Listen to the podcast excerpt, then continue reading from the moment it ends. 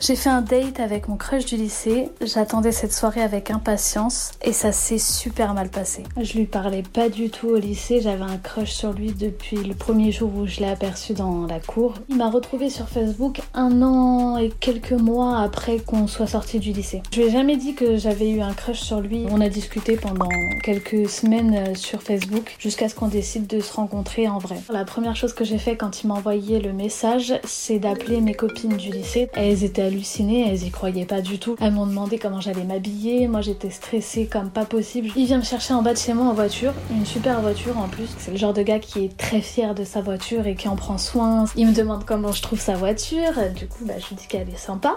Il sent que je suis un peu stressée, il me dit de me détendre. On rentre dans le restaurant euh, en discutant, on s'assoit et là il me demande ce que je veux manger. Je lui dis que j'ai jamais mangé mexicain, du coup il décide de commander lui-même les plats. Il parle énormément, il me raconte euh, qu'il a passé ses vacances euh, à Biarritz, qu'il a passé ses soirées à faire la fête et que bien entendu il a rencontré euh, une avalanche de filles toutes plus belles les unes que les autres. Il me montre des photos de ses vacances, sauf qu'il n'y a pas de paysage. Je vois des photos de lui où il est entouré d'au moins 5 filles dans un jacuzzi. Et moi, je me dis, mais qu'est-ce que c'est que ce mec? C'est pas du tout l'idée que je m'étais faite de lui à l'époque et encore moins maintenant. Hein. J'étais en train de manger des plats que je connaissais pas du tout et qui étaient super écœurants parce que ça baignait dans le fromage et dans l'huile. Je commençais à avoir mal au cœur. J'osais même plus parler. Déjà, j'avais pas vraiment l'occasion de parler parce qu'il posait pas vraiment de questions sur moi ou sur ma vie. M'a demandé si je voulais qu'on y aille. Je lui ai dit que oui. On est sorti du restaurant et on est remonté dans sa voiture. Je lui ai dit que je suis fatiguée et que je travaille le lendemain, ce qui était faux, mais il n'avait pas besoin de le savoir parce que j'avais vraiment besoin et envie de rentrer chez moi. Il me dit d'accord, bah je vais te ramener chez toi. Et dans la voiture, il repart sur Biarritz et je commence à vraiment me sentir mal. Du coup, je lui demande d'arrêter la voiture parce que j'en peux plus du tout. Et là, j'ai à peine le temps d'ouvrir la portière et je me mets à